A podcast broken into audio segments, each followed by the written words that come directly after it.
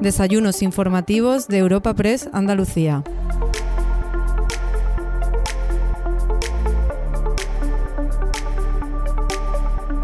Celebramos una nueva edición de los desayunos informativos de Andalucía en Europa Press gracias al patrocinio de la Fundación Cajasol, Abades, Atlantic Copper, ADVI y CEPSA. Para esta cita contamos con un ponente de excepción como es el coordinador general del Partido Popular, Elías Bendodo, y para presentar a nuestro invitado de hoy tenemos el orgullo de contar con el presidente de la Junta de Andalucía, Juanma Moreno. Tras dicha presentación y la ponencia del invitado de hoy, Elías Bendodo charlará con el delegado de Europa Press en Andalucía, Francisco Morón, sobre diferentes ámbitos de cara a las próximas elecciones municipales del 28 de mayo. Para la apertura del evento, contamos con el presidente de la Fundación Cajasol, Antonio Pulido, a quien podemos escuchar a continuación.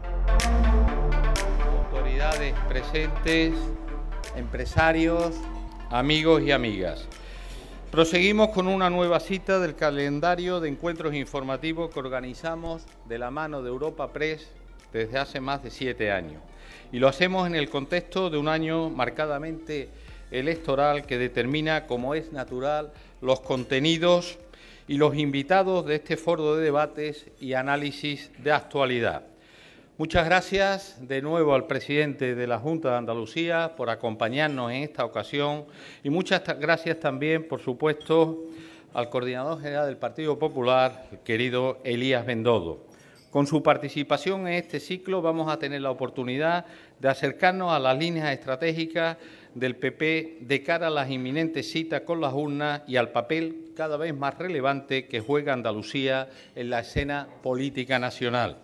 Una coyuntura, en definitiva, que invita más que nunca a promover espacios de reflexión y de diálogo, tribunas de prestigio como esta, que nos ayuden a entender lo que pasa y a buscar, entre todos, las mejores salidas a este momento actual que vivimos.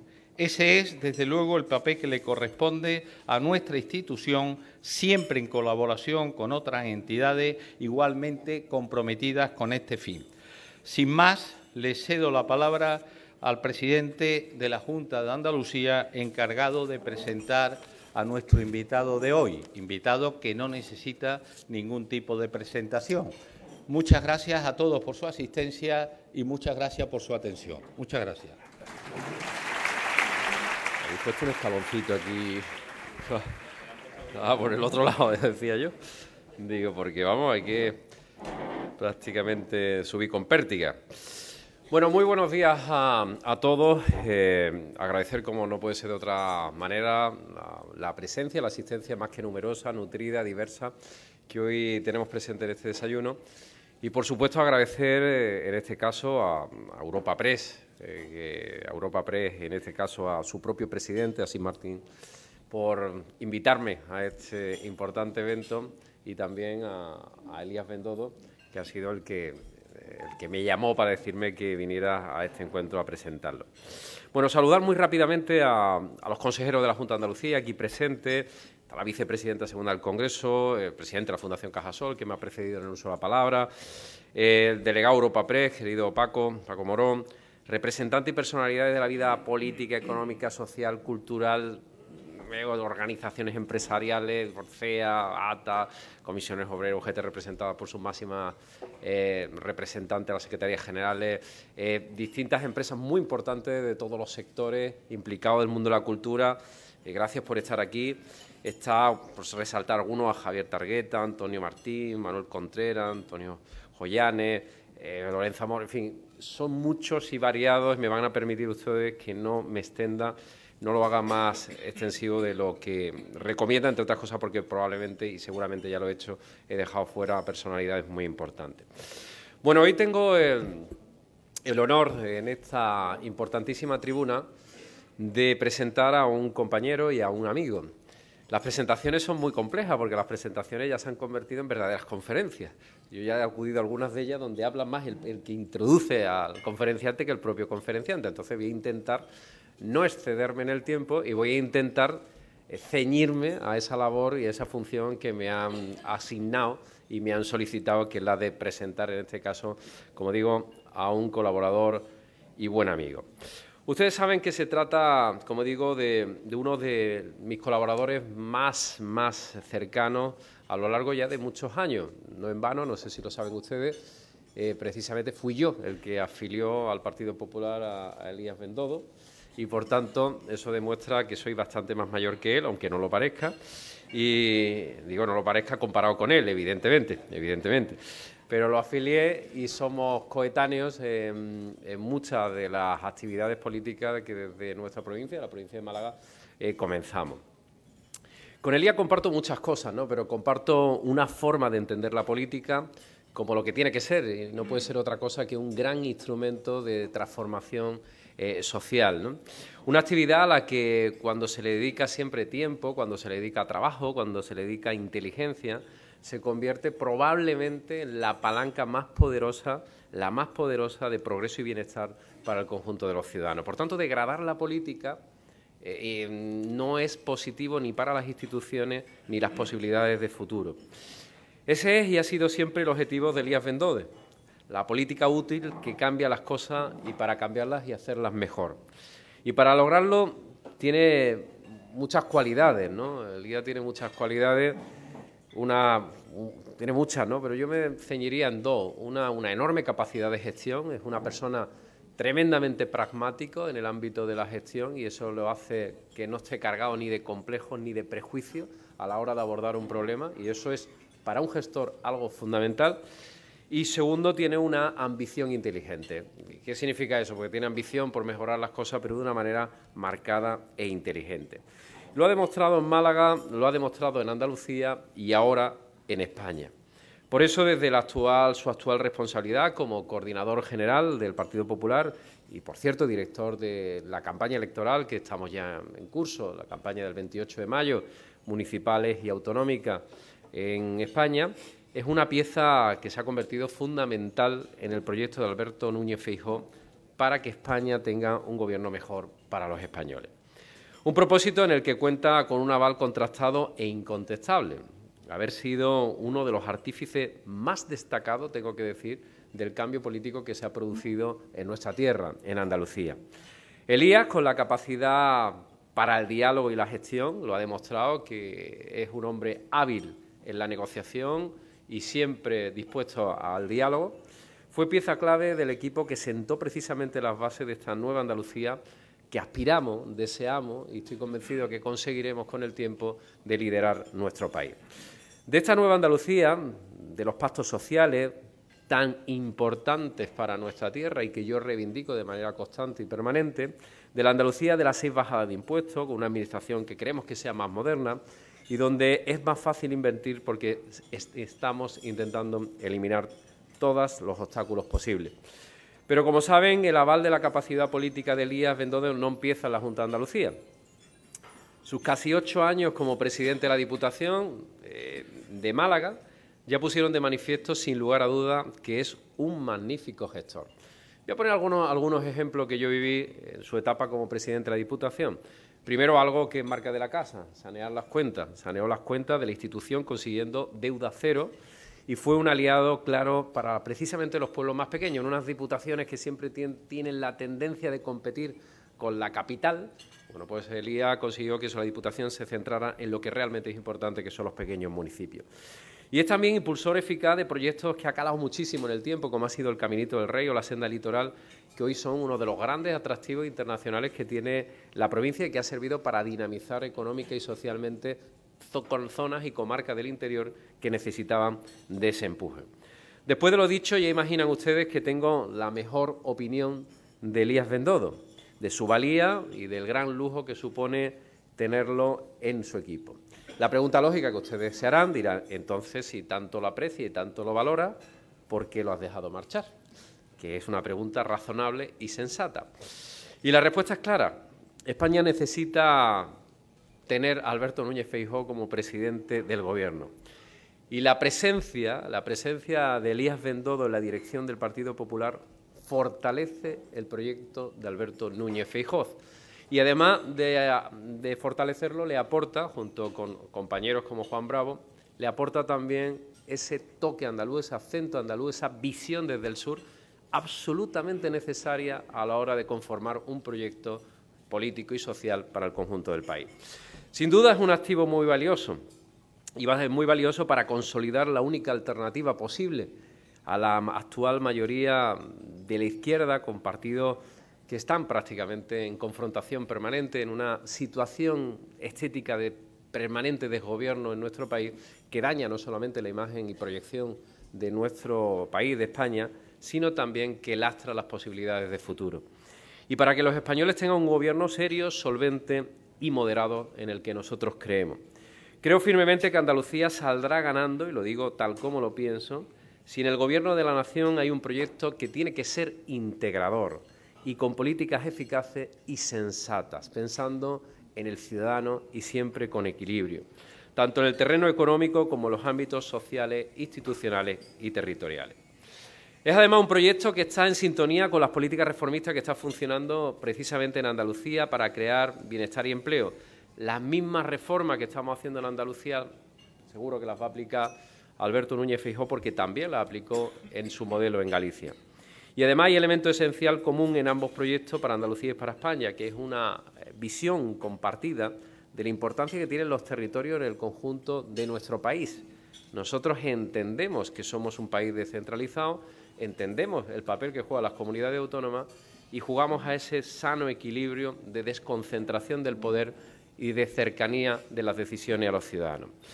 España va a ser un país más fuerte y más próspero si hay cooperación, si hay entendimiento y corresponsabilidad entre las distintas administraciones.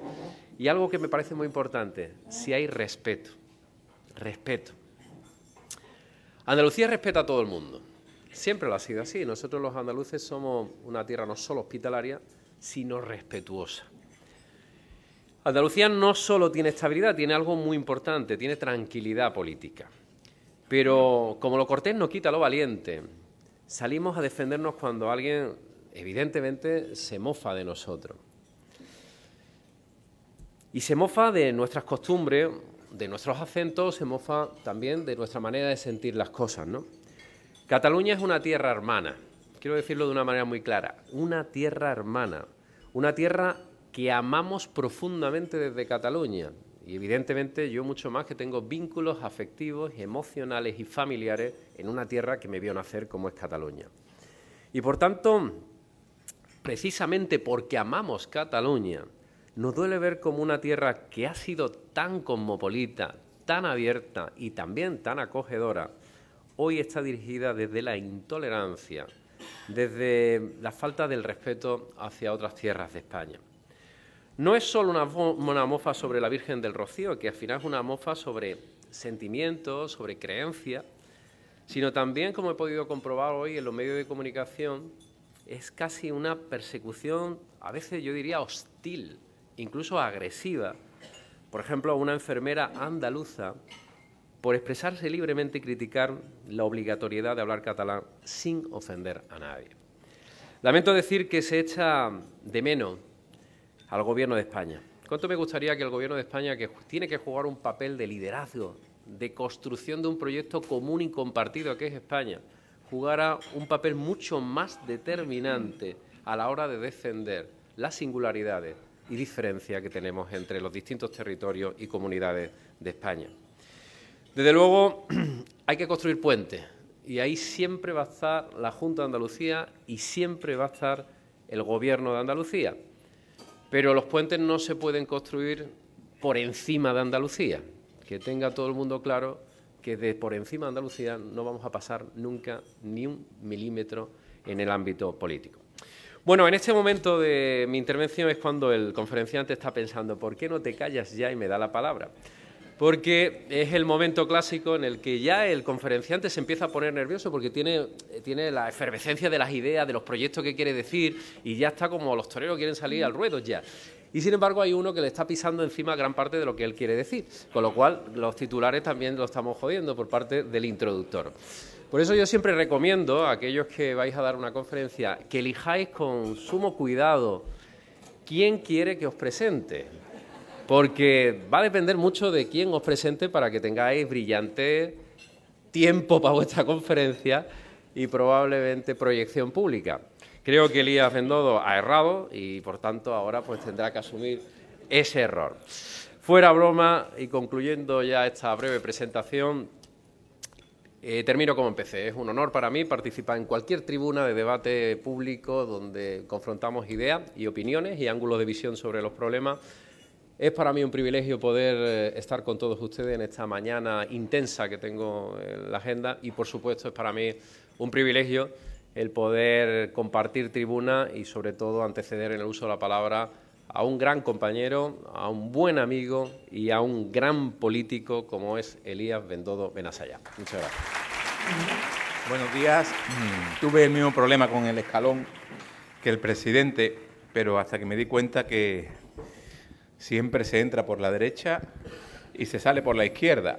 Pero tanto Juanma como yo subimos por el centro, como tiene que ser. Bueno, buenos días a todos. Muchísimas gracias por acompañarnos. Quiero, en primer lugar, a Europa Press eh, agradecer la invitación, a SIS.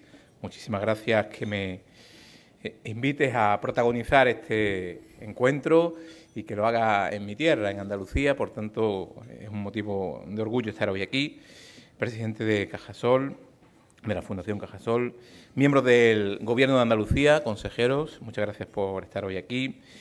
Eh, autoridades, empresarios, presidente del Parlamento de Andalucía, mi querido amigo Jesús, que tantas batallas juntos libramos esa legislatura del cambio, junto a él y me ha dado mucha alegría veros a todos hoy aquí, pero especialmente me ha dado mucha alegría ver a mi vicepresidente, a Juan Marín, que no lo encuentro, que está allí, que, que, tantas cosas juntos vivimos esta legislatura pasada y que al final en política es posible hacer amistades. Y yo considero a Juan Marín un buen amigo, un buen político y una buena persona. Así que muchas gracias Juan también por estar hoy aquí.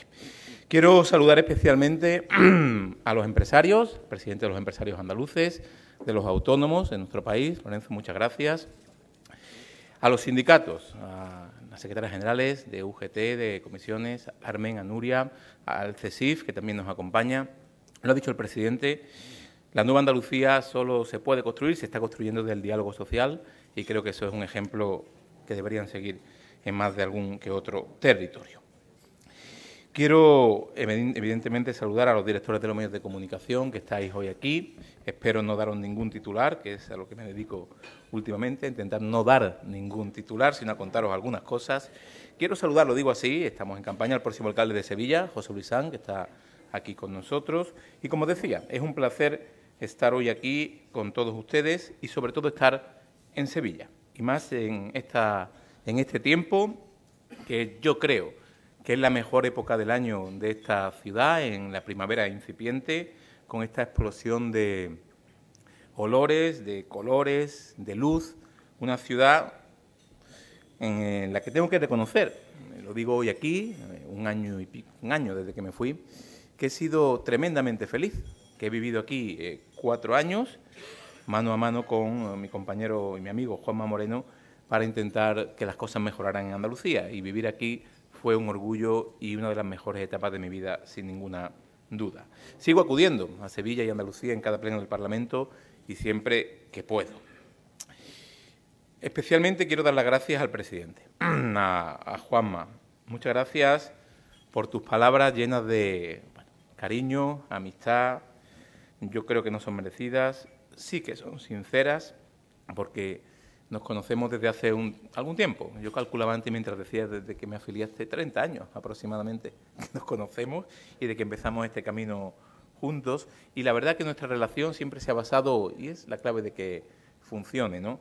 En la sinceridad, en la sinceridad que es la clave de la amistad, en decirnos las cosas siempre, a la cara, porque un amigo, si te valora, te dice las cosas aunque no te gusten. Yo se las decía y él me las dice. Y creo que los dos así hemos avanzado. Antes, nos lo decíamos, durante y ahora también. Yo tengo otra perspectiva ahora desde eh, Madrid. Incluso mucho antes, eh, cuando hacíamos esa turné por España en una furgoneta blanca para intentar, eh, esa furgoneta que alquilábamos los fines de semana y unos cuantos amigos más, algunos están aquí, y de la que salió esa turné por España un presidente nacional de nuevas generaciones, contra todo pronóstico, contra la opinión inicial de la Dirección Nacional del Partido. Por tanto, precisamente esa va a ser una de las claves, es una de las claves del éxito del Gobierno de Andalucía y cómo ha cambiado la visión que tiene desde fuera de nuestra comunidad, pero de entrada es muy importante tener en cuenta una cuestión porque lo explica todo, absolutamente todo, y me explico. El éxito de Andalucía, el éxito de Juanma Moreno, bajo mi punto de vista, es que ha fraguado su trayectoria en la adversidad. Nunca se lo han puesto fácil. Todo era un no de entrada y después fue un sí, con mucho trabajo y tesón. Nunca, nunca él lo ha tenido fácil. Nadie le ha regalado absolutamente nada, otros sí, ¿eh? Recordad que aquí hasta dos presidentes heredaron la presidencia de la Junta de Andalucía. Él no heredó la presidencia. Él se la curró día a día y minuto a minuto. Por tanto, Queredme si os digo que la gran virtud de Juanma Moreno y el que esté llevando por el camino del éxito a Andalucía es imprimir esa forja de carácter a su gestión, a su proyecto y, por tanto, a nuestra tierra Andalucía. Como todos sabéis, no fue fácil llegar al gobierno en el año 18, cuando nadie daba un duro por nosotros, pero solo pueden los que creen que pueden, ¿no, Juanma? Una campaña que dirigía en aquel entonces y que definimos en su momento como enfermería o puerta, grande. No cabía el término medio. Salió bien, pudo haber sido enfermería, pero salió bien. Y ahora hay un gobierno de cambio que se consolida en Andalucía. Sin duda, y Juan Marín lo sabe bien también, no fue ni mucho menos fácil asentar el cambio con una mayoría absoluta en una legislatura en la que tuvimos la peor crisis sanitaria en más de 100 años en la que se produjeron en Andalucía, y aquí está Antonio San, incendios de sexta generación, sequías, inundaciones, terremotos, todo eso pasó la pasada legislatura. Los compañeros de Granada lo saben bien. Yo creo que Hércules, con los 12 trabajos, se lo pusieron más o menos igual de, de difícil. Y mirad, salió bien. La pasada legislatura salió bien. Y salió bien porque hubo un capitán al mando, sin un capitán al mando con las ideas claras y con la capacidad de delegar y confiar en el equipo, las cosas no salen bien. Fue Juanma Moreno, porque hubo muchísimo trabajo, muchísimo, y porque nunca, nunca, y hubo motivos, ¿eh? nunca cundió el desánimo entre las filas. Por eso, repito, que pueden los que creen que pueden. Esa frase la lleva a fuego Juanma y es la que mejor le define. Ahora, por mi responsabilidad en la dirección nacional de mi partido, tengo que dar muchas vueltas por España. De lo que más me hablan, y me siento orgulloso, es del ejemplo de Andalucía, de lo que supone Andalucía, del cambio que ha liderado el Partido Popular de Juanma Moreno en Andalucía. Y a mí eso me produce, cada vez que me lo dicen, una alegría inmensa, porque es todas las semanas, porque todas las semanas tenemos algo. Este fin de semana me tocará, creo que Valencia, Comunidad Valenciana, y estoy convencido que allí me lo dirán exactamente igual. Andalucía hoy es objeto de admiración, incluso más fuera que dentro. Aquí nos sentimos orgullosos de ser andaluces. Yo creo que si Juan ha conseguido algo en estos cuatro años y pico que lleva, es que los andaluces volvamos a sentirnos orgullosos de ser andaluces. Y fuera de nuestra tierra, fuera de Andalucía, se reconoce el gran paso que ha dado nuestra tierra, por eso digo, incluso más fuera que dentro se ha conseguido crear una marca potente que es sinónimo de pujanza, de creación de empleo, de atracción de empresas, de bajada de impuestos, en resumen, de honestidad. Y no voy a entrar en detalles en escándalos de otras épocas en las que se arrastró el nombre de Andalucía porque duele hasta recordarlo. Pues bien, cuando me preguntan, porque fijaos, yo me recorro todos los territorios en España y lo que más me piden eh, los candidatos es, oye, te voy a reunir al equipo de campaña y cuéntanos cómo lo hiciste con Juanma en Andalucía. Y a eso fundamentalmente me dedico. ¿no? Y les digo siempre dos cosas.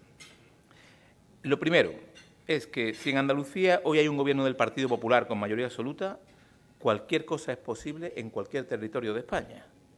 Porque veníamos de donde veníamos y hoy hay una mayoría amplísima en Andalucía. Andalucía hoy es una inyección moral para el Partido Popular de toda España en estas próximas elecciones. Y en segundo lugar, la segunda es las tres claves del éxito de Juanma Moreno en Andalucía. Muy sencillas. La gestión, la moderación y la humildad. Sin estas tres cosas, la política es un fracaso.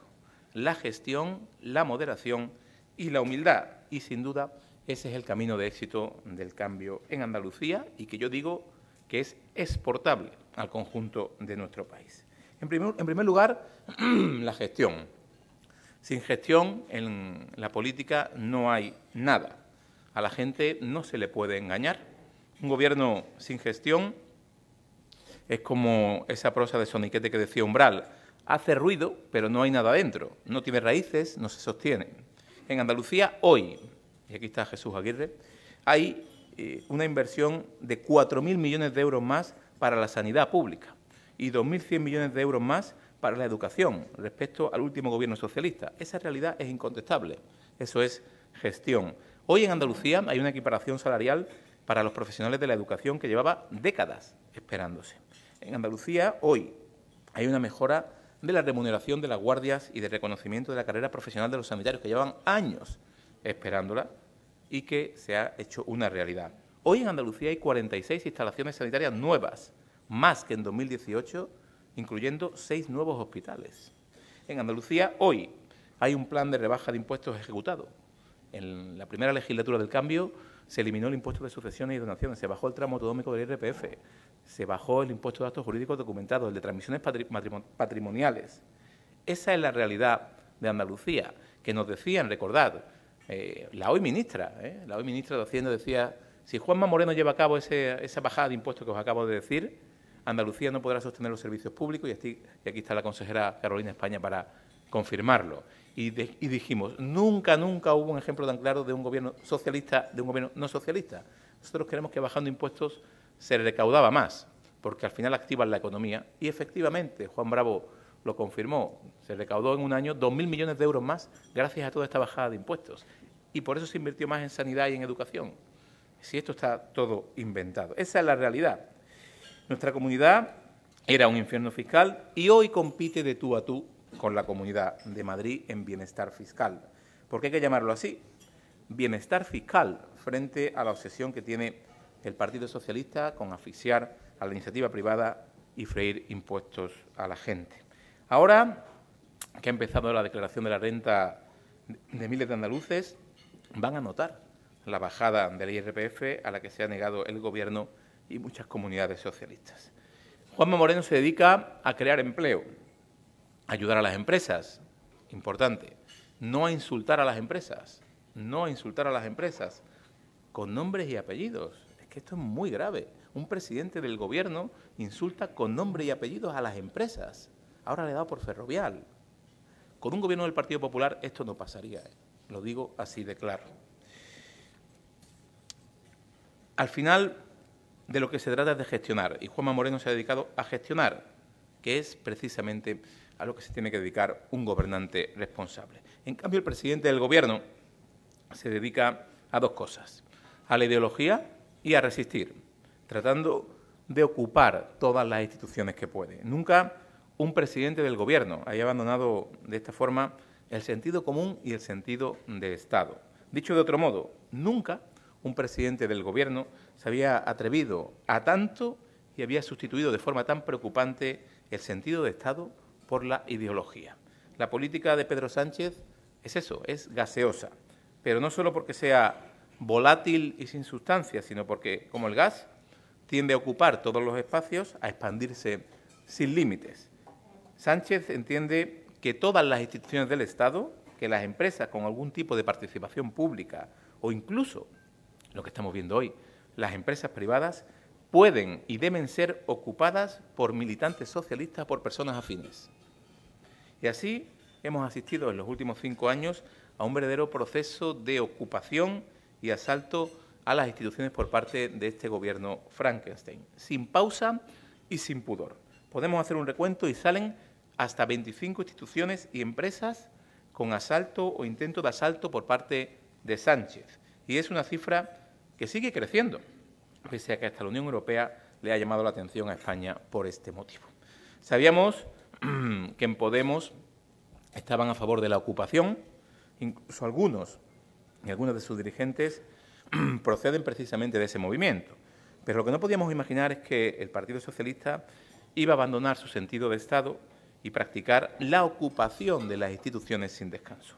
Por ejemplo, les hablo del Tribunal Constitucional, donde Sánchez ha colocado, entre otros, a su ministro de Justicia y al fiscal general del Estado, de Zapatero, de la Fiscalía, donde puso a otra ministra de Justicia, de la Cámara de Cuentas, del Consejo de Estado, del CIS trucado, como ahora también han descubierto los de Podemos, que era trucado, de AENA, de Correos, de Red Eléctrica. Hay un socialista en cada sitio. Intervencionismo puro. La lista de entes afectados es larguísima, como un parte médico de órganos afectados por una septicemia. Indra, la SEPI, Navantia, el CSIC, el SEPE, la Fábrica de Moneda y Timbre, Renfe, que antes, antes, Renfe era un orgullo de nuestro país y ahora se ha convertido en un reír. ¿Por qué? Porque encargan trenes que no cambien por los túneles, que se lo digan a los vecinos de Cantabria y Asturias y sufriendo averías de forma constante por falta de mantenimiento y de inversión. Hay una corriente de pensamiento perniciosa en la izquierda que va en contra de la meritocracia, y ahora lo entendemos. ¿Cómo no van a estar en contra de la meritocracia si en el Consejo de Ministros se sientan Irene Montero, Ione Belarra y Alberto Garzón?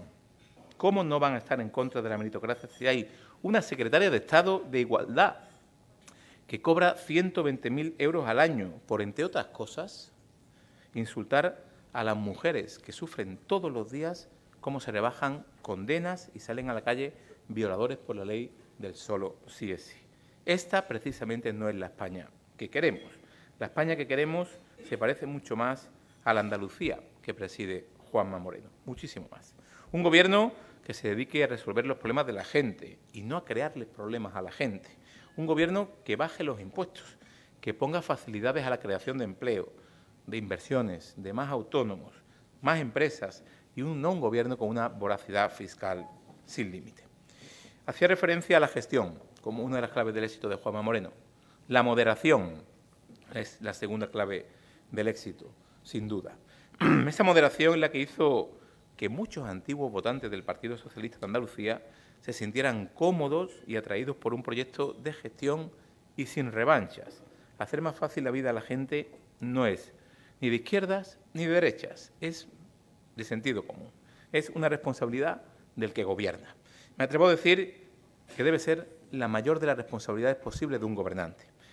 A veces se manosea demasiado la palabra moderación, pero la moderación se defiende con hechos, como se está haciendo aquí en Andalucía.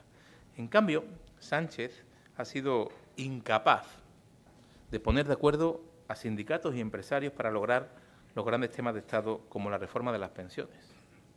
En Andalucía sí hay, lo decía antes, un canal abierto de colaboración y la nueva Andalucía solo se puede construir desde el diálogo social, con todos los agentes. De hecho, eh, hace menos de un mes el presidente de la Junta de Andalucía firmó con patronal y sindicatos, que están hoy aquí, en la misma mesa, un nuevo pacto social con medidas que rozaban los 9.000 millones de euros para nuestra tierra. ¿Quién gana con esto? Pues ganan sin duda los andaluces, son los que ganan, los que ganan con estos acuerdos. Mirad a la izquierda y a la derecha del tablero político. ¿Qué hay hoy? Mirad lo que hay. Un Partido Socialista tremendamente radicalizado, con un presidente Sánchez que ya da por perdida las elecciones, porque está preocupado en cómo pasar a la historia, y se encomienda a un nuevo Frankenstein. Sánchez puede ofrecer dos cosas, lo ha dicho él, ¿eh? el mismo gobierno que tiene ahora, un nuevo Frankenstein, la reedición del pacto Frankenstein. No olvidéis una cosa, que Frankenstein, una película del año 31, ¿eh? tuvo una segunda parte del año 34 que se llamaba La novia de Frankenstein. No sé si os acordáis de eso. Eso es real. Por tanto, aquí nada es por casualidad. ¿eh? ¿Qué quiero deciros con esto? Que lo único que puede ofrecer Sánchez es un nuevo Frankenstein y un CIS trucado no puede ofrecer nada más. Ahora se vuelven a disfrazar. Podemos dos no nos va a tomar el pelo. Podemos dos no nos va a engañar. Son los mismos radicales de izquierda de siempre, con otro nombre y con otra careta. Esa es la realidad. Ese es el comunismo de Yolanda Díaz como estrategia de último recurso, como marca blanca de Pedro Sánchez.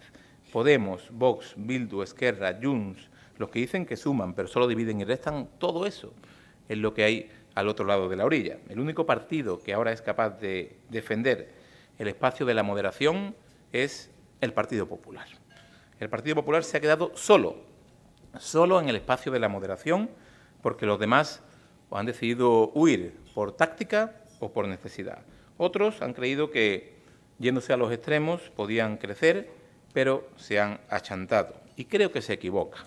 Y lo peor para ellos, para este país, es que a, la radicalidad es muy fácil de llegar, pero se tarda mucho en volver de ella. Por tanto, insisto, el camino de la moderación de Juanma Moreno en Andalucía es el mismo que sigue que siguió Alberto Núñez Feijó en Galicia y el mismo que seguirá el presidente Feijó en la Moncloa. Es la moderación el camino que une a más gente y donde se dan la mano, el entendimiento y el progreso. En tercer lugar, y tan importante como la primera y la segunda, como la gestión y la moderación, es la humildad en la política. Y muy cerca, como decía de ellas, esa humildad es otra de las grandes claves del éxito de Juanma Moreno.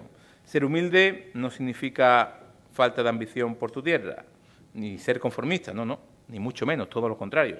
Ser humilde es saber escuchar, saber rectificar, bajar a la calle, enfrentarse a los problemas y no verlo desde las alturas. Gobernar con mayoría absoluta es peligroso. Gobernar con mayoría absoluta nos tiene que hacer ver que no hay que aplicar la mayoría absoluta. Gobernar con mayoría absoluta es como si gobernáramos como si no tuviéramos, esa mayoría absoluta. En definitiva, uno pierde la mayoría absoluta cuando cree que tiene mayoría absoluta. Y en este caso, Juan Moreno tiene los pies en el suelo y gobierna con el diálogo, con la mano tendida, con la humildad y, por tanto, como si no tuviera esa mayoría. Lo contrario a esto, ¿qué es? La soberbia. Y os digo una cosa, nadie como la soberbia, nadie como la soberbia ha apartado a tantos políticos del camino. Y podemos mirar a algunos ex altos dirigentes socialistas de esta tierra para darnos cuenta de los estragos que hace la soberbia en la vida pública. Soberbia que hoy practica el presidente Pedro Sánchez. Es inconcebible, imposible de explicar, inaudito que el presidente del gobierno pueda, porque tiene el apoyo del Partido Popular, y no quiera modificar la ley del solo sí es sí. Fíjense, aquí cuando había bulla, como decimos en esta tierra, para satisfacer los intereses de los independentistas catalanes, se eliminó el delito de sedición de la noche a la mañana, por la vía rápida. Más grave que esto es la ley del solo sí es sí, que lleva por encima de las 750 condenas a agresores sexuales y violadores que han visto reducidas sus penas y 80 de ellos han salido de la cárcel. 80 han salido de la cárcel. ¿Se fiarían ustedes de un presidente del gobierno que ha sacado de la cárcel a 80 violadores? Bueno, pues esa ley hay que modificarla urgente. Y el PP presta sus votos. Pero el gobierno no quiere tensionar más su acuerdo con Podemos y tiene aparcada la aplicación de la norma. Esa es la realidad. Cada día con esta ley es un día más de desprotección para miles de mujeres de este país. Todos los españoles hubiéramos deseado una cosa, que Sánchez hubiera reformado la ley del solo sí es sí, como decía, con la misma rapidez que eliminó la sedición y abarató la malversación. Pero el problema es que cuando tenemos un presidente del Gobierno que está en la táctica y no en la gestión, cuando está en los intereses del partido y no en los intereses de los ciudadanos, pasa lo que pasa. Ahora tenemos a sus socios independentistas del Frankenstein llamando a la puerta con un nuevo referéndum en Cataluña. Sánchez prometió que iba a tipificar el delito de referéndum ilegal. Prometió que no iba a haber indultos. Dijo que no podía dormir si tuviera que pasar con Podemos. Todo eso dijo e hizo todo lo contrario.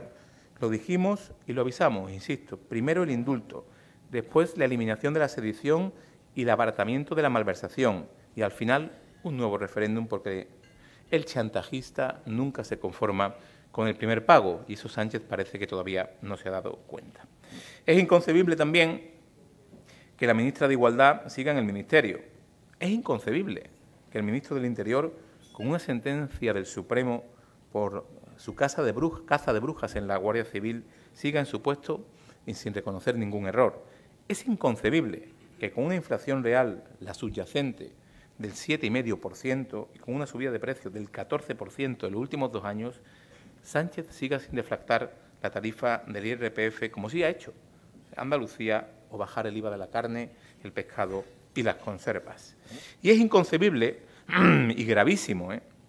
que la presidenta del Congreso de los Diputados haya destruido todos los registros de las reuniones del Tito Berni en el Congreso de los Diputados. Esto pasa en nuestro país, ¿eh?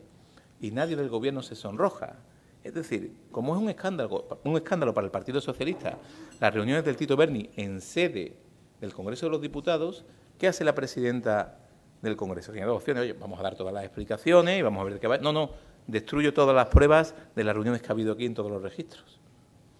Esto es el sanchismo puro de Oliva. Sánchez está cometiendo el mismo error que en Andalucía, tapar con dos manos o con las dos manos la corrupción en lugar de perseguirla e investigarla. Que tome nota de ese paralelismo que está sucediendo en el Gobierno de España, que es lo que sucedió en Andalucía. Con una diferencia. Aquí en Andalucía el socialismo entró en combustión después de 40 años y los andaluces hablaron y eh, lo desalojaron del Gobierno el sanchismo entró en combustión en cinco años, se ha decastado en cinco años y dentro de seis meses también pasarán a la oposición. Y todo esto que os decía se produce por un solo motivo, la soberbia, el peor enemigo de un político, la soberbia que va a ser la que dé la puntilla al presidente Sánchez. Ese no es nuestro camino. Desde el Partido Popular, que lidera Alberto Núñez Feijó, proponemos un pacto con los españoles como Juanma Moreno tiene un pacto con los andaluces. Un pacto que incluya la gestión, la moderación y la humildad por el sentido común. Un pacto contra el sectarismo que ha impregnado todas las acciones de este Gobierno. Termino, como empecé, agradeciendo a Juanma su presentación, su confianza, su amistad, su amor por Andalucía y que estamos en muy buenas manos y a Europa Press por la invitación en el día de hoy y a todos ustedes por su atención. Muchísimas gracias.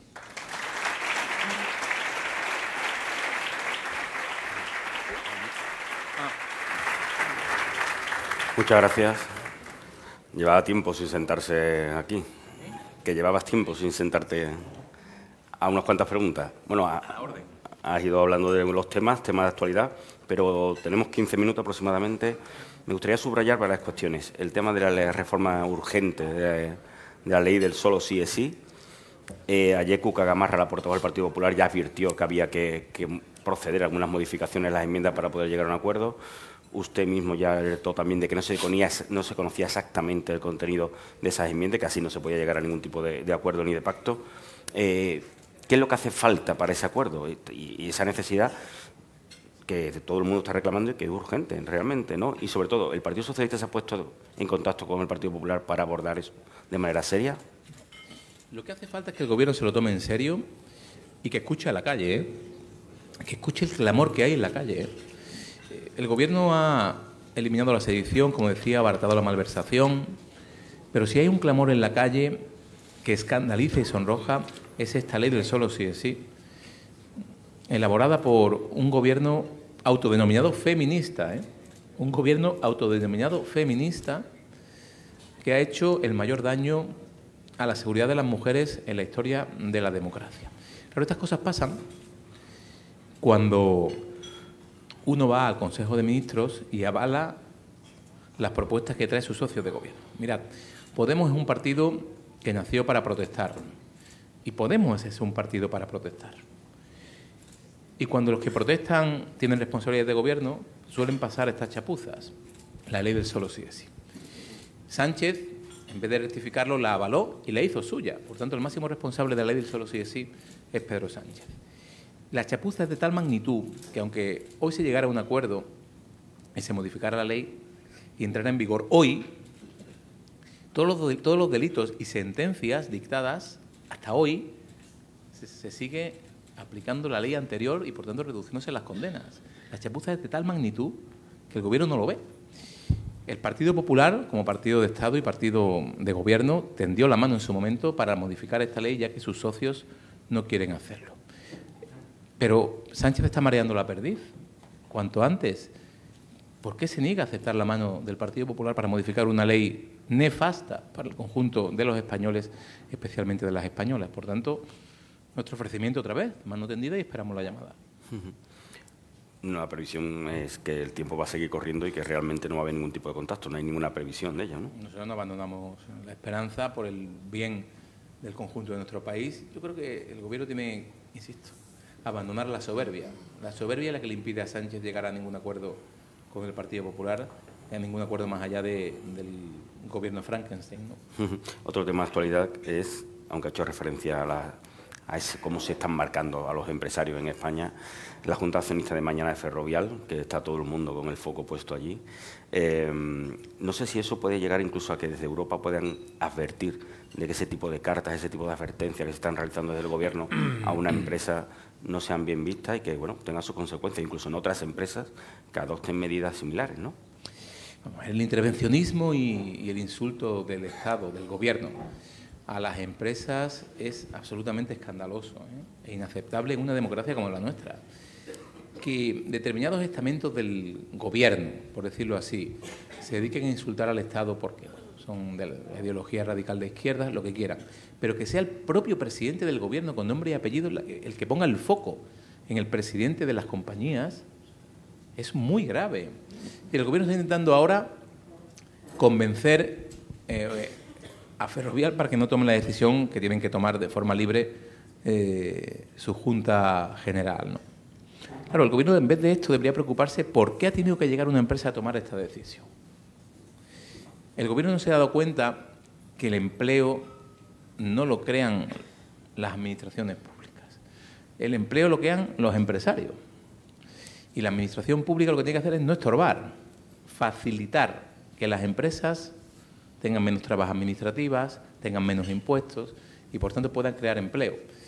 En cambio, el Gobierno, por tacticismo, creo yo, por estrategia de recuperar votos en la izquierda de forma absurda que no le va a salir bien, intentan insultar a los empresarios, pero no lo han hecho solo con Ferrovial, lo han hecho con el Banco Santander, con Iberdrola, con Zara, con Mercadona. ¿Cuánto empleo crean estas empresas en nuestro país? Y el Gobierno se dedica a insultarlas y a atacarlas que es un sinsentido. ¿no? Por tanto, yo solo te puedo decir que en Andalucía estas cosas no pasan y con un gobierno de Alberto Núñez Feijóo en España no pasaron estas cosas. Utilizar la agencia tributaria para esa presión, no sé si eso hay alguna manera Es un paso más al manoseo descarado e institucionalizado que hace el gobierno de, la, de los entes a su servicio para, para ponerlos a, a su disposición de cara a su tacticismo electoral. No debería ser así. Cambiando de tema, el presidente de la Generalitat de Cataluña ya anunció que el año 2023 va a ser el año de, poner las bases, de empezar ese referéndum pactado o acordado que se quiere llevar a cabo en Cataluña. ¿Por dónde cree usted que va a ir la ruta o el camino que va a aprender Cataluña y hasta dónde entiende que va a poder llegar? Pues mire, yo del presidente Aragonés solo puedo decirle que no engaña a nadie. Sánchez sí nos intenta engañar a todos, pero Aragonés no engaña a nadie, porque la hoja de ruta la, dijo el minuto uno. Oye, lo primero es los indultos, después eliminar el delito de sedición para que puedan volver. Clara Ponsatí volvió aquí hace una semana, ¿no? Diez días, en la que fue consejera, porque cometió algunos delitos y la justicia española la buscaba, entre otros el delito de sedición. Se ha vuelto porque Sánchez eliminó el delito de sedición. La detuvieron diez minutos y se volvió. Fíjese el paripé. Claro, insisto, el presidente Aragonés no engaña a nadie. Habló primero de los indultos después de la eliminación de la sedición, que lo siguiente era abaratar la malversación y que lo siguiente era empezar a trabajar otra vez en el referéndum. Es que lo dijo. Por tanto, no es ninguna noticia. El problema aquí es que el Gobierno ceda a seguir esta descomposición de España que pretende el independentismo y, Sánchez mire hacia otro lado. Eso yo creo, eso es lo que los españoles no entendemos y lo que va a hacer, entre otras cosas, que este gobierno pase a la oposición y que las urnas se lleven por delante a Pedro Sánchez. ¿Pero qué escenario ve usted? O sea, ¿qué solución se puede llegar haya cambio de gobierno o no? ¿Dónde entiende que va a estar el punto de acuerdo definitivamente la Constitución, el diálogo y la Constitución tienen que ser los límites. Y por tanto, lo decía antes, el chantajista nunca se conforma con el primer pago. Nunca. Nunca. Y ya está exigiendo el cuarto, ¿no? Por tanto, ceder es perder en este caso. Y eso es lo que cree Sánchez. Ceder es ganar y no. Ceder es hacernos perder a todos. Una cuestión que ha salido en estos últimos días, desde Unidas Podemos se quiere lanzar una ley para permitir o hacer gratuito el paso de las hipotecas de fijo a variable, de variable a fijo, dependiente un poco del alza del Uribor o de la situación eh, bancaria. ¿Cómo lo ve el Partido Popular? ¿Entiende que es acorde, que es necesario o entiende que hay alguna otra medida que se pueda tomar, se pueda presentar? Mire, si a cualquiera de los que estamos aquí, que tenemos una hipoteca eh, variable, no las que dicen que no la van a poner fija, pues todos decimos que sí. ¿No? Claro, al final un gobierno responsable no puede gobernar a golpe de titular. Se le ocurre una idea, hay que recuperar votos porque podemos estar de caída, lanzan el titular, entra bien, pero aquí no, ni se habló con el sector bancario, ni con los usuarios, ni si esto es sostenible, ni se puede hacer. No, vamos a lanzar el titular, vamos a pescar, intentar pescar un puñado de votos y después ya veremos. Eso es una irresponsabilidad, hacerlo así por parte del Gobierno. Evidentemente, el problema no es ese, como tantas cosas. El problema es por qué hemos llegado a tener los tipos de interés altos. ¿Qué ha hecho el Gobierno para evitar que los tipos de interés se disparen? ¿Qué ha hecho Sánchez? ¿Qué ha hecho Montero? ¿Qué ha hecho Díaz para que no estemos en estos tipos de interés? Nada. Es como la lluvia. ¿Qué hace el gobierno para luchar contra la sequía? Mirar al cielo y esperar que llueva. no, hay que tomar medidas como las que se están tomando aquí en Andalucía. Lo último de tema de política, de política nacional, lo que me gustaría hablar con usted como coordinador de campaña y como responsable del Partido Popular en esas próximas elecciones del 28 de mayo. Eh, el rey emérito anuncia o se ha conocido que va a visitar España nuevamente. Ahí parece ser un malestar porque no estaba todo el mundo informado o, acordemente informado. ¿Cree usted que ha llegado el momento de, que, de su posible vuelta definitiva a España o de que se entienda como una normalidad que pueda venir o no a España? Mire, yo creo que lo que debe entenderse como una normalidad es que un español venga a España. Por tanto, el rey puede venir a su país cuando él considere oportuno y no tiene que ser un motivo de noticia diario. Es lo que yo entiendo. A partir de ahí, todo más será ruido, ¿no? es lo que le puedo decir. Bueno, en su introducción ha hecho referencia a lo que es la campaña del 28M, el 28 de mayo. Ha puesto a Andalucía como un ejemplo, que además parece que se lo dicen en otros territorios, que es un ejemplo. ¿Qué mapa ve tras ese 28F en toda España ¿Qué mapa entiende que sería positivo para el Partido Popular? Lógicamente teniendo en cuenta que no puede gobernar en todos sitios, pero ¿cuál cree que sería el mapa más aceptable o que podría decirse que puede venir un cambio de cara a las generales?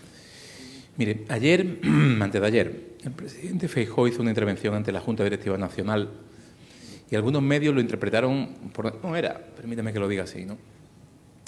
Diciendo como que el presidente había rebajado la expectativa o había sido pesimista. No, no, no, no todo lo contrario.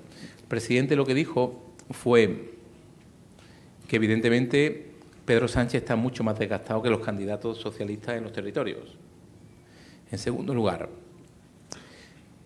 el presidente Feijóo se puso al frente de eh, la contienda electoral y se hizo responsable del resultado. ¿Qué menos se espera de un líder, no?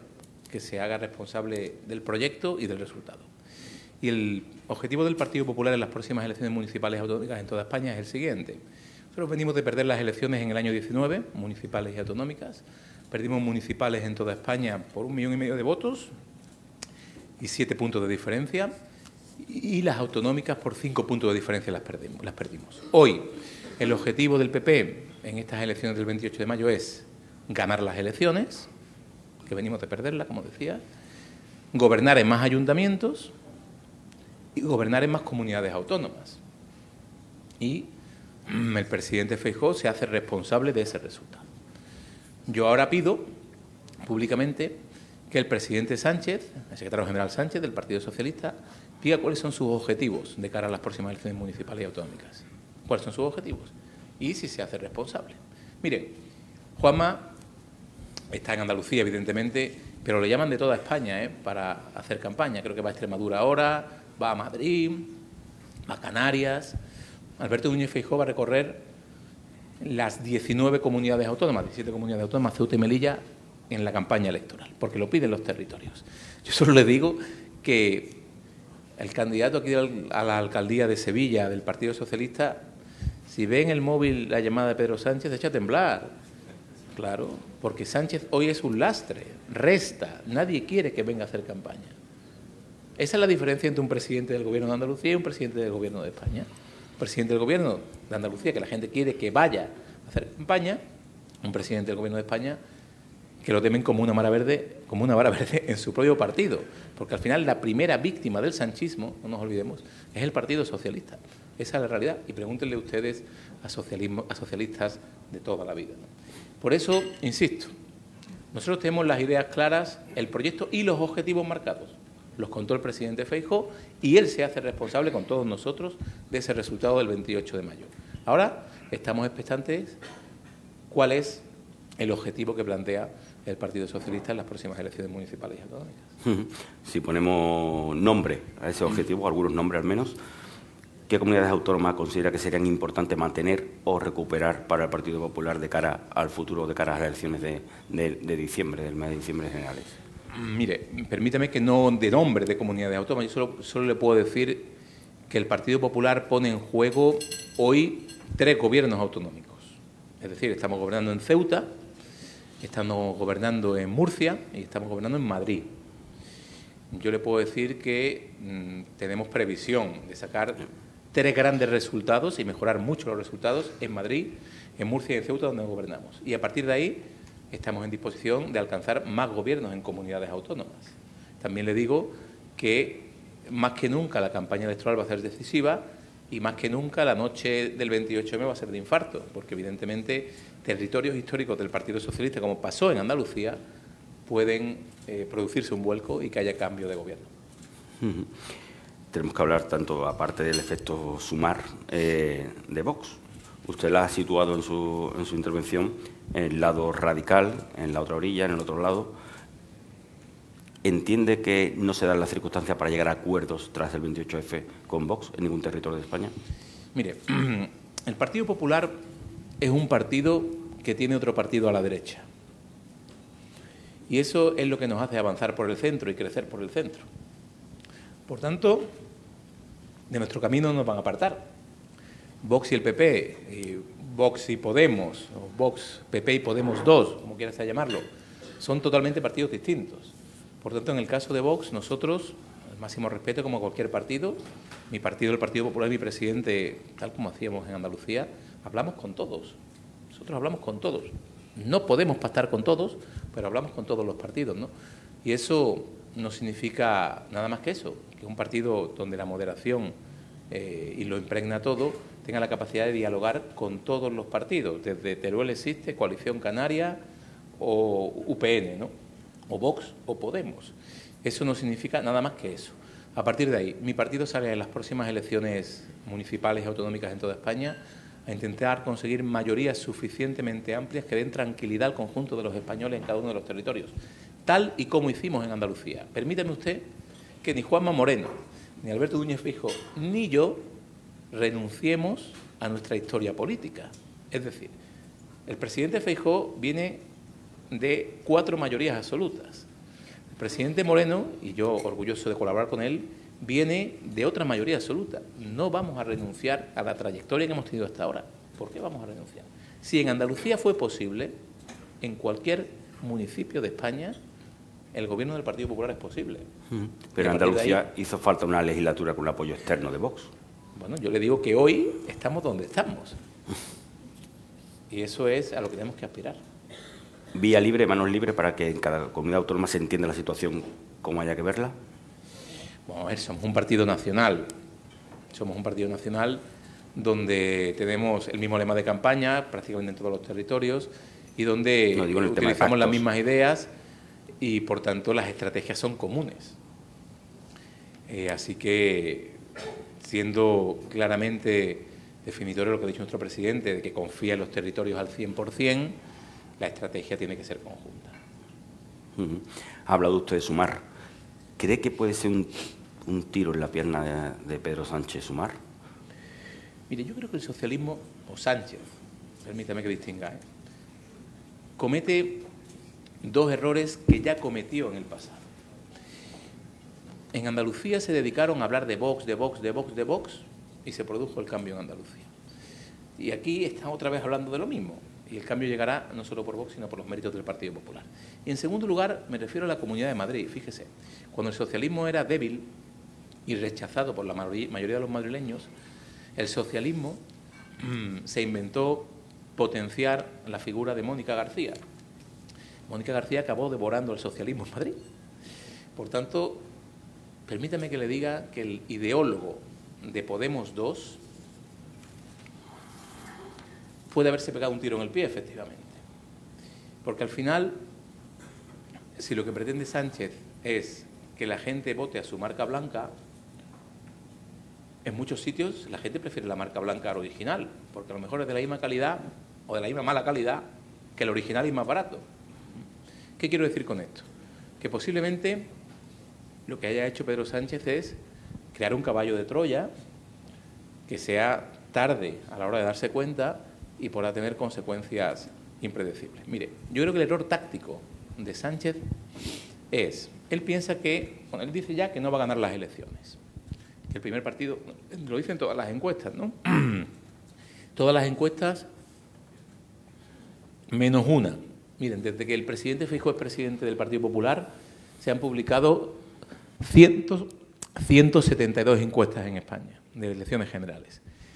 Todas es decir, nueve de cada diez dan la victoria al Partido Popular, menos una, el CIS, la que firma un afiliado del Partido Socialista, da la victoria al PSOE. Bueno, entonces, ¿qué quiero decir con esto? Que al final, si Pedro Sánchez lo que pretende es quedar segundo y sumar con el tercero, no se da cuenta que el problema no es ese. No es que sumen el segundo y el tercero, sino es la diferencia que hay entre el primero y el segundo. Y por tanto ese es el error táctico de creación de la marca blanca que supone sumar para Pedro Sánchez. ¿Cree usted posible que ese acuerdo al final o ese cúmulo de intereses puede llevar a Podemos y a Sumar a ir juntos a las elecciones? ¿O, juegan ya desde el Partido Popular con Lo que pasa es que los actores, los actores son complicados. ¿eh? ¿Eh? hablábamos de la soberbia, ¿no? Y Pablo Iglesias es el rey de la soberbia. Por tanto, ¿hasta qué punto está dispuesto a tragar Pablo Iglesias con Yolanda Díaz? ¿Hasta qué punto están dispuestas a rebajarse la ministra Montero y la ministra Belarra para que Yolanda Díaz las incluya en las listas? ¿Hasta qué punto están dispuestos a rebajarse? Ellos sabrán. Los líos, los líos de ellos, que no son los líos de los españoles. ¿eh? Por tanto, si en la coalición, fíjese, una vicepresidenta del gobierno habla en su presentación de que el cambio es urgente en España. Una vicepresidenta del gobierno, es decir, el cambio es necesario en España. Oye, pues, pues le compraremos ese mensaje, ¿no? Ha hecho referencia a su ex vicepresidente del gobierno, Juan Marín, ha hecho referencia, por ende, a Ciudadanos. Eh, ¿Va a seguir ese goteo de ex dirigentes de Ciudadanos sumándose al Partido Popular? ¿Cree usted que eso suma, que es positivo? ¿Está abierto el Partido Popular a seguir?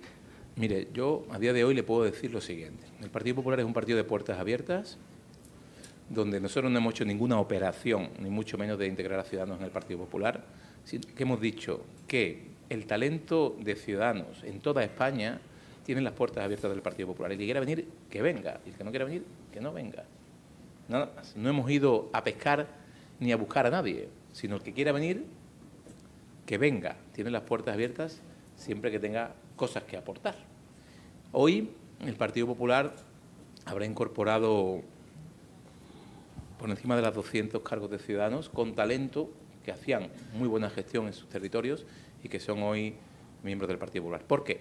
Porque yo creo que el presidente Alberto Núñez Feijó representa hoy, el presidente Feijó y el Partido Popular, los valores que representaba eh, Ciudadanos de aquel entonces, eh, que nos ilusionaba a todos. Oye, una nueva fuerza de centro, liberal. Es hoy todos esos valores reconocidos por los españoles en su momento, lo representa el Partido Popular de Alberto Núñez Feijóo y por tanto esas personas que han venido se sienten cómodas en este proyecto. Entre esas personas hay una que llama mm, quizás un poco más la atención o puede llamar un poco más la atención, que precisamente ha anunciado que se viene a Andalucía a vivir, a Jerez, a su tierra o la tierra de su familia, que es Inés Arrimada. ¿Ve usted a Inés Arrimada en el futuro en el Partido Popular? ¿Entiende que sería un buen fichaje para el Partido Popular? Mire, yo solo le puedo decir que le alabo el gusto a la señora Rimadas, porque a mí también me gustaría mañana Juanma venirme otra vez a vivir a Andalucía. ¿no? Yo creo que eso es una gran decisión y eso es un síntoma de que es una persona inteligente. ¿Y fichable? mire, yo no, no estamos en eso ahora mismo, la verdad. Termino con una última pregunta que es más personal. Usted mm, dio el salto a la política nacional, no dejó su escaño en, en el Parlamento de Andalucía. A final de año vienen unas elecciones generales. ¿Entiende que sería el momento a lo mejor de liderar o estar en una lista al Congreso de los Diputados en esa nueva etapa y quizás ya romper un poco con, con esa unión que tiene aún con el Parlamento de Andalucía? ¿Se ve más en una lista nacional? Mire, yo ahora mismo soy senador por la comunidad autónoma y yo soy afiliado del Partido Popular de Málaga, que está aquí mi presidenta provincial, Patricia Navarro, y afiliado del Partido Popular de Andalucía, mi secretario general Antonio, mi presidente Juanma Moreno, y lo que solemos decir todo, estoy a disposición de mi partido. Pero entiende que es la nueva etapa conlleva nuevos cambios. Yo creo que el presidente Feijóo y el presidente Moreno son los que marcan mis planes. Yo me dedico a leerlos en los titulares nada más. ¿eh? Quisiera darle las gracias, también quiero darle las gracias a los patrocinadores del evento, a AFI, Cajasol, Abade, Atlanticoper, CEPSA, y van a acabar, vamos a cerrar el acto con la intervención del CEO de Atlanticoper, Javier Targueta.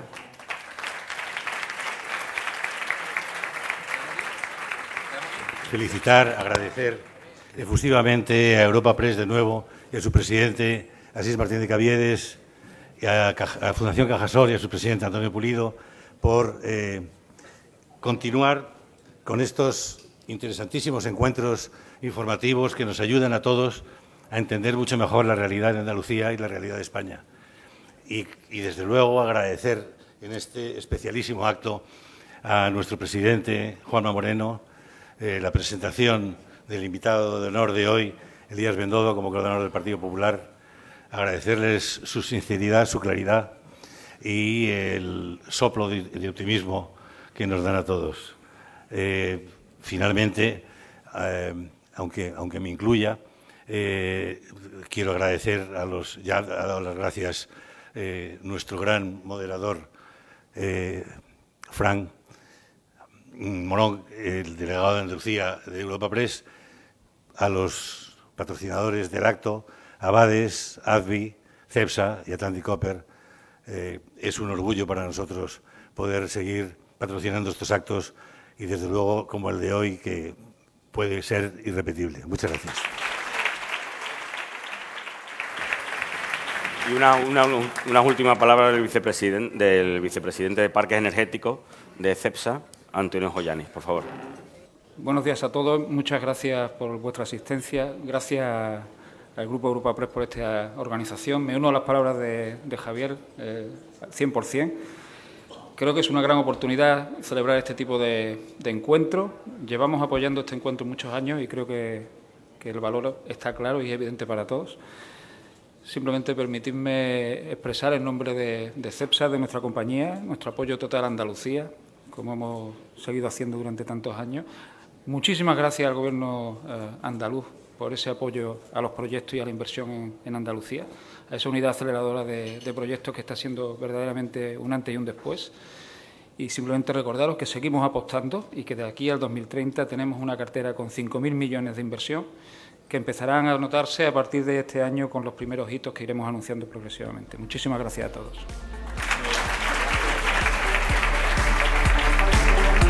Despedimos este episodio del podcast de los desayunos informativos de Europa Press Andalucía, invitando a todos nuestros oyentes a descubrir el resto de episodios de este programa, así como los del resto de podcasts de Europa Press a través de europapress.es barra podcast. Recuerda que todos ellos están disponibles en las principales plataformas de podcasting.